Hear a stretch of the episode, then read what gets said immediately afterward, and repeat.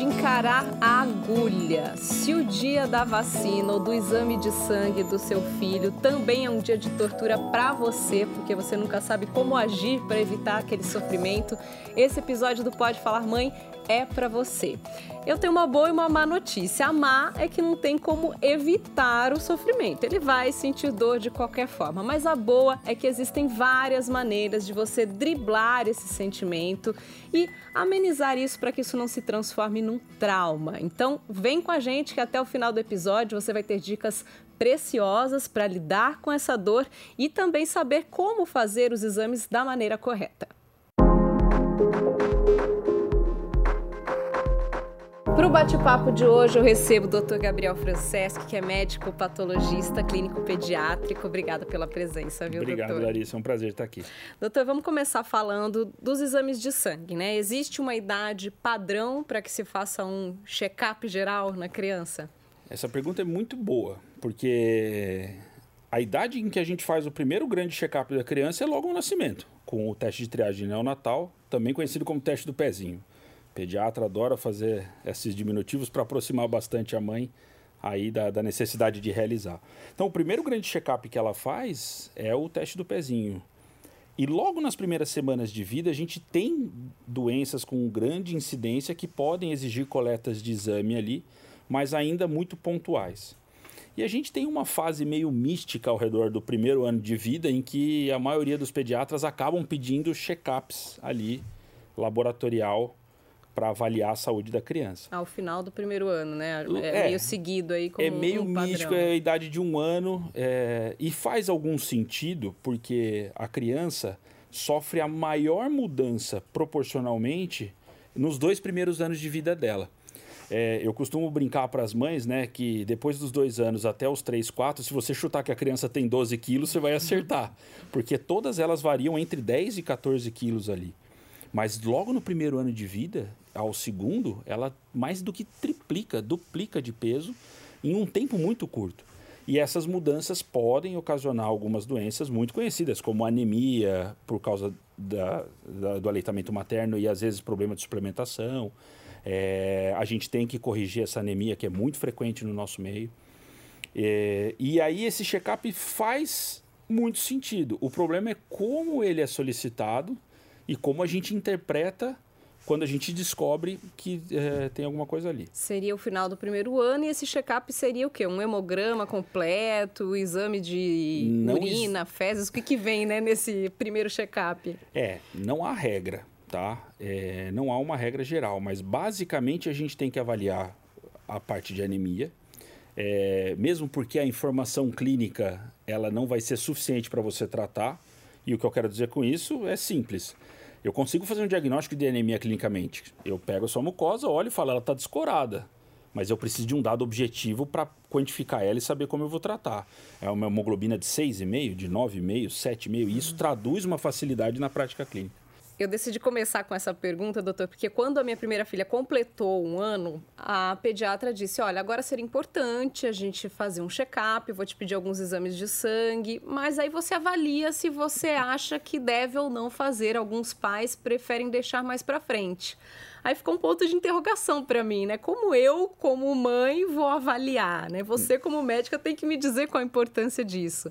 Então, é importante que se faça, mesmo que a criança esteja clinicamente bem, sem nenhuma suspeita, ou se ela estiver bem, é possível adiar? Completamente possível adiar e muito fácil responder isso. Primeiro, porque os exames vão dar uma foto do momento. Eles não têm uma capacidade de previsão muito além para dizer se há um dano instalado em que eu vou ter que tratar dali um, dois anos. Ele vai me dar uma foto muito recente da situação de saúde da criança. E a chance de eu detectar uma patologia é muito pequena frente ao dano que eu vou causar para colher esse exame. E isso é notório e sabido, né? a gente não tem como tirar sangue sem causar dor ou causar uma lesão.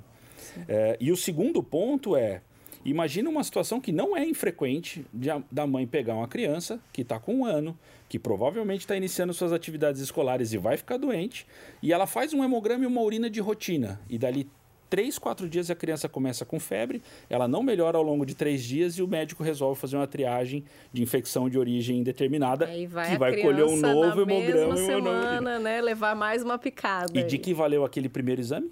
Absolutamente nada. Então, o exame não guiado por clínica, ele tem a sua indicação para estudos populacionais, para check-ups é, em doenças de alta incidência como cânceres, próstata, mama e assim por diante.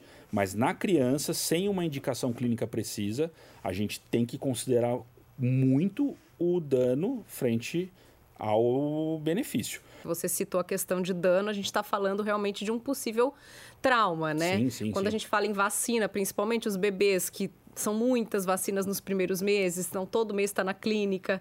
Nós, mães, percebemos que chega um determinado momento que eles até reconhecem o ambiente, já vê aquele ambiente branco, A já vê aquela síndrome do jaleco enfermeira. branco. Exatamente, já começam a chorar antes da hora. E isso traz uma preocupação, né, para nós como pais de se aquilo pode de fato causar um trauma para a criança ou até para a fase adulta. Então eu convidei a Mariana Zuin, que ela é psicóloga e ela, ela estuda muito essas questões dos impactos das vivências da infância na vida adulta e eu pedi para ela explicar para a gente se os exames de sangue e também as vacinas podem gerar algum trauma. Vamos ouvir o que ela disse. Eu entendo que sim, podem gerar trauma sim, alguns danos psicológicos de variáveis prejuízos uh, e tem duas variáveis que eu entendo que são mais impactantes, influenciam mais na geração dos traumas uh, em relação a exames e vacinas. Primeira variável, eu entendo que é quando é, existe um gatilho de memória de situações doloridas do passado como por exemplo é, um, um, bebê que foi prematuro ou ao tomar um, uma vacina lembrar de uma situação de acidente, de risco, de machucado, algo que ficou marcado como dolorido, uma queda de bicicleta que teve que levar ponto. Então, quando a gente tem associações com momentos de agulha, momentos de exames e injeções que a gente teve que tomar que foram doloridos, mesmo lá bem pequenininha, às vezes até intrauterina. A gente pode armazenar e, introjetar essas memórias de dor. Então, essa é uma variável que, que faz trazer muito essas memórias doloridas para o momento presente, porque o corpo guarda esses registros de sofrimento. Uma segunda variável é quando não há acolhimento, humanização. Então, quando o processo em si é mal conduzido, de uma forma não humanizada quando não se olha no olho do paciente, não se pergunta o nome, quando é tratado de forma mecânica, como um número, sem acolhimento, sem empatia, com pressão do tempo, sem olhar no olho, como se fosse próximo, próximo, a gente se sentindo como se fosse uma máquina ali fazendo um procedimento e sem validação, principalmente sem que, que validem as nossas emoções, os nossos sentimentos, sem que valide os medos, as dúvidas, as inseguranças. Quando dizem não chora, não vai doer nada, é, isso invalida aquilo que a gente sente e isso sim pode causar muitos prejuízos em nós, muitos medos. A gente pode sim absorver muitas inseguranças em relação a estas cenas. Então, isso que a Mariana trouxe traz a gente também para uma reflexão sobre o preparo dos profissionais que fazem esses exames, né, Exato. doutor? Qual a importância das pessoas envolvidas ali naquele contexto tratarem aquilo como um momento delicado mesmo para a criança, não como ela falou, né, mais uma, mais uma, Exato, aquele laboratório cheio, né, aquela correria. Como É. isso deve ser feito e que tipo de alternativas a gente teria para tentar driblar um pouquinho o medo da criançada nesse momento? Ela colocou muita coisa ali que faz sentido. E realmente a segurança do profissional que executa a coleta de exame, ela vai traduzir a- o sucesso ou não daquela situação.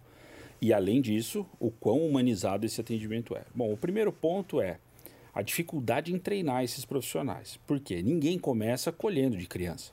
A gente começa sempre colhendo do- da situação mais fácil e cotidiana, que é o adulto jovem, que tem aquela veia fácil, geralmente ela está saltada ali, a gente vai.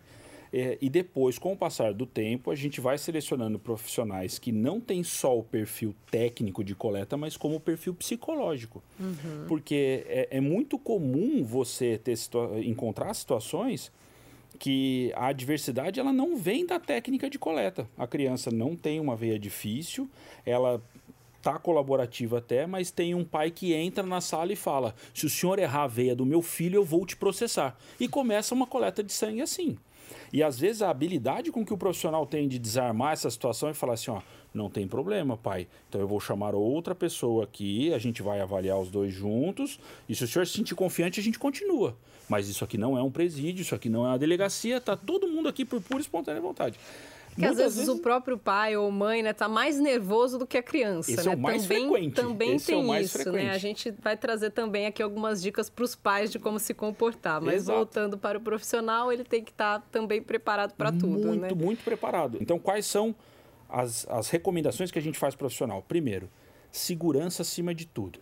A criança está deitada, os pais estão confortáveis em segurar a criança, se não, não. Quem segura abraço é profissional de saúde, não é pai e mãe porque ele não tem a responsabilidade de se ele soltar porque ficou com dó e a criança mexeu e lacerar um nervo, a responsabilidade nunca vai ser do pai e da mãe. Uhum. Então, a mãe e o pai abraçam a criança, se aproximam dela. Quem segura o braço é outro profissional. Vale também recursos, tipo um brinquedinho, um audiovisual, sim, sim, né? Sim, sim, o segundo Liberar ponto. o tablet nessa hora, né? Tem o alguns celular. recursos um pouco mais oficiais em que podem não funcionar para todas as crianças. Um é um dispositivo chamado Buzzy, que ele vibra e tem uma bolsinha de gelo. Normalmente para vacina, é isso? Pode Ou ser não? usado para coleta de exame sangue, também. Se você conseguir posicionar no braço da criança e não for muito pequeno, ele faz uma crioanalgesia e a vibração distrai. Que, que, é uma belinha. É uma se belinha. Não enganada. É uma belinha. É. Você só tem que tomar cuidado, porque esse braço vai estar vibrando na hora que você fizer a punção. O segundo, eh, a segunda técnica que a gente usa, que é bastante questionável e tem que tomar cuidado com os exames que colhem, é a pomada anestésica. Usar o Enla, por exemplo, ou outras pomadas anestésicas. Ela é descrita como uma técnica de utilização, mas é, às vezes a substância que você está passando na pele, na hora pode que eu passo a minha agulha, pode interferir no exame, principalmente algumas eletrólitos. E aí todo recurso que você souber que a sua, eh, que a sua criança pode responder, distração, vídeo, música, é, às vezes tirar ela daquele momento e cantar uma música que ela está habitu habituada, perguntar sobre um animal de estimação, tudo isso pode funcionar.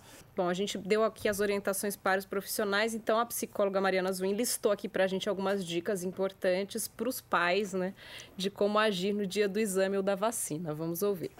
Eu trouxe sete dicas que eu aplico no meu filho e que dão muito certo, que eu vou trazer aqui como mãe e como psicóloga. Primeiro, é, diga sempre a verdade. Em hipótese alguma, minta, surpreenda, de repente cheguei, ó, oh, chegamos, vamos fazer exame. Não, porque aquilo pode trazer um condicionamento de que você pode surpreendê-lo a qualquer momento, ele vai viver com aquela ansiedade constante e vai afetar muito a confiança em você. Então, sempre conte antes, não antes demais, para que aquela ansiedade não dure dias, não vire pesadelo, mas sempre no dia antes do procedimento e antes de chegar no local. No dia hoje nós vamos tomar vacina, nós estamos indo, eu tô com você, eu vou validar o seu choro, tá tudo bem sentir e vocês seguem para essa travessia juntos. Sempre antes, não tão antes, mas sempre antes, sem surpreender chegando no local e surpresa. Não, assim não. Segunda dica, não faça comparações, né? O fulaninho tome, você não toma, fulano tem coragem, você não. Não é, ele é um ser único, então não compare com ninguém e também não faça chantagens, condicionando. Se você tomar, vai ganhar um sorvete depois. Não, não faça essas chantagens, que isso não é humano. Terceira dica: após a situação, após a situação, você procura um parque para vocês irem, para dar uma amenizada naquele clima e dar uma né, um, uma compensada naquela situação, não como uma condição, você decide depois. Olha, vamos num parque espairecer, né, para dar uma compensada nisso tudo e para criar também algumas âncoras de memória também prazerosas neste momento que não é um momento tão prazeroso fazer exames e tomar vacinas. Quarta dica: explique que vacina é para não ficar doente. Que se não tomar vacina, a depender da idade, dá para ter essa explicação.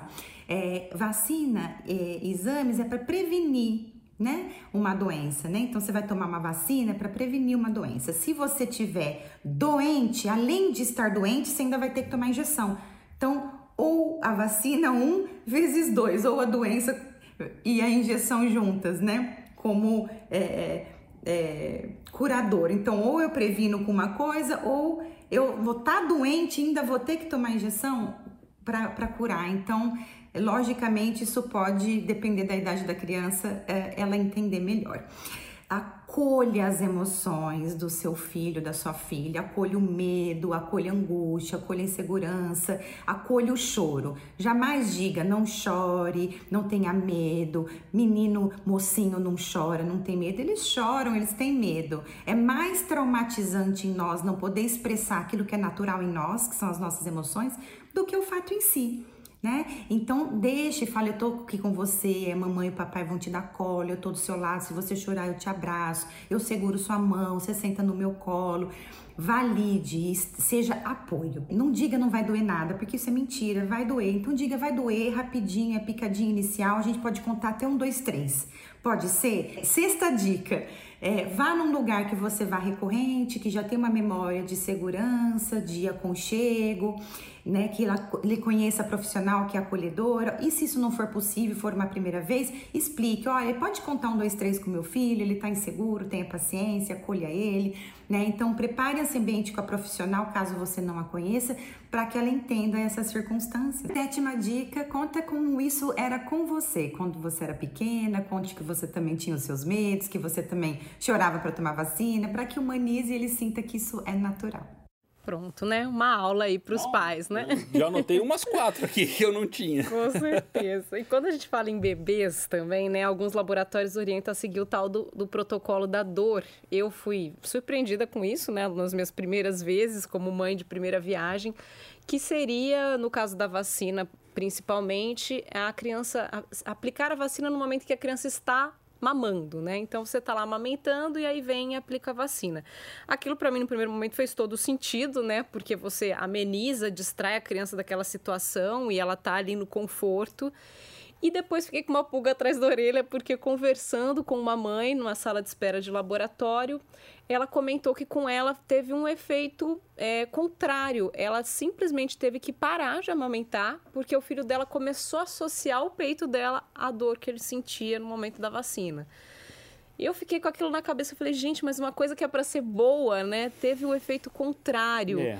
Então, doutor, assim, de, primeiro, de onde vem esse protocolo da dor, né? Porque é uma orientação comum nos laboratórios, sim, né? Sim. Que se aplique a vacina ou faça o exame com o bebê amamentando. A maioria desses protocolos não vem de uma recomendação formal. Ele vem tanto da observação prática e até mesmo da, da expertise que você tem que funciona na maioria das vezes. Mas como esse próprio caso que você citou, pode ser um tiro que sai pela culatra. É, a gente faz com frequência coleta de crianças mamando, mas eu nunca vou fazer uma coleta arterial de uma criança mamando. Mas uma coleta de gotejamento de uma veia da mão, isso eu faria.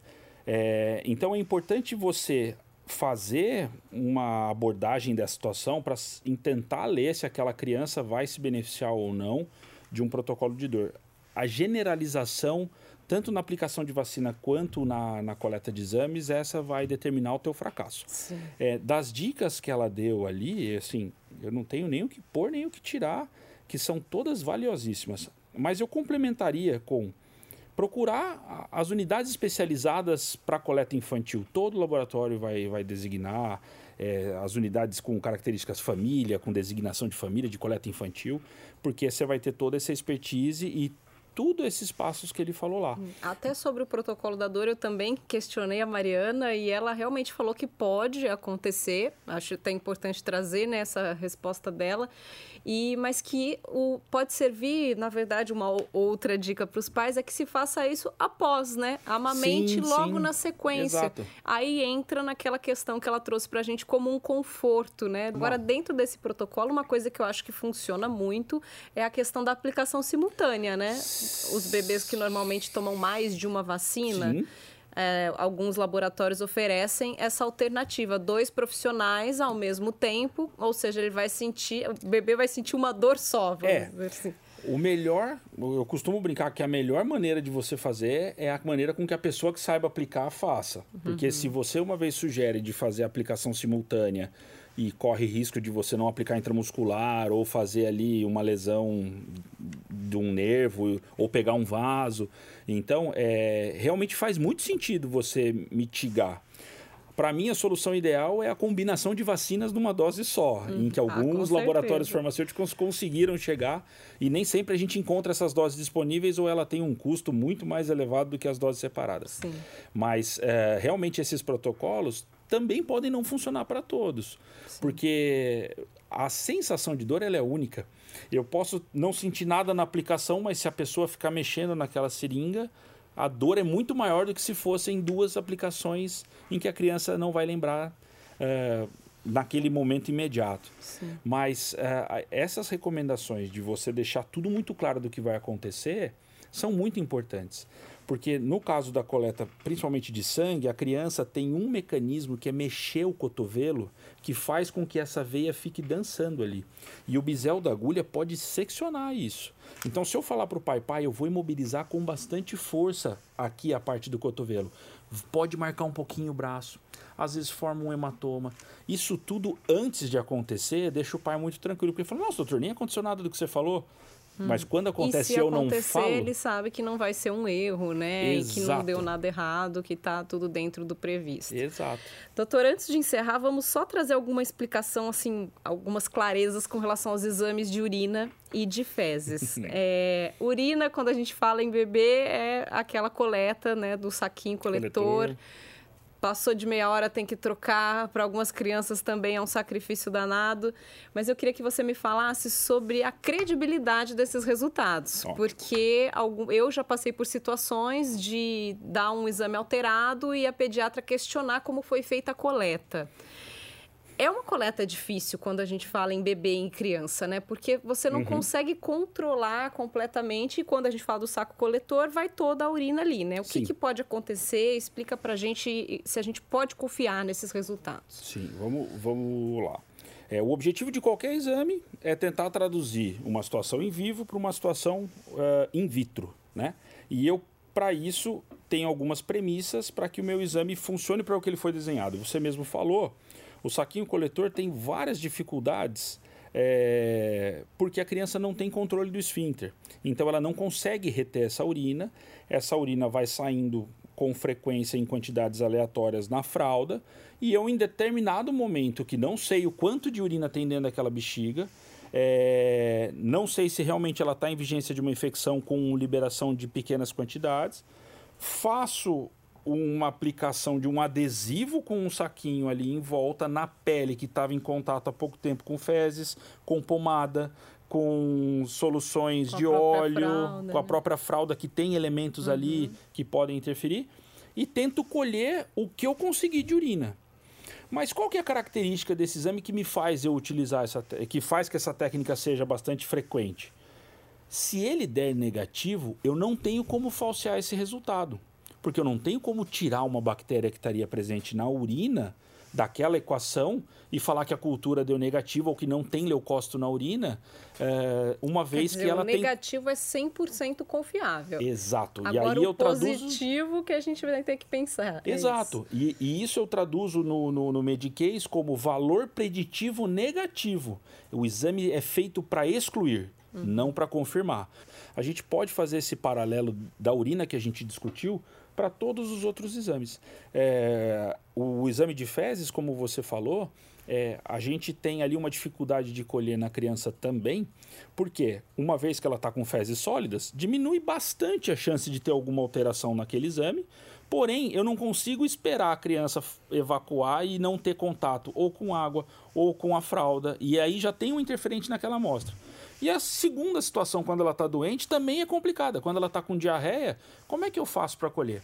Uma técnica que a gente utiliza quando a diarreia é muito líquida, intensa e com sangramento, a gente passa uma sondinha muito fina pelo ânus da criança e aspira essa, essas fezes diarreicas direto numa seringa. E isso facilita muito a coleta.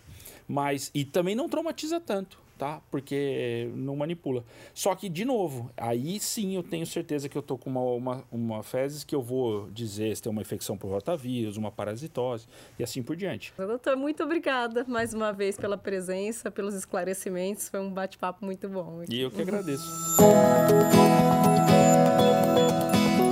Pode Falar Mãe fica por aqui. Espero que tenha gostado do que você ouviu. Se você é papai, mamãe, conhece outros papais e mamães, compartilhe esse conteúdo para a gente levar informação de qualidade para todos.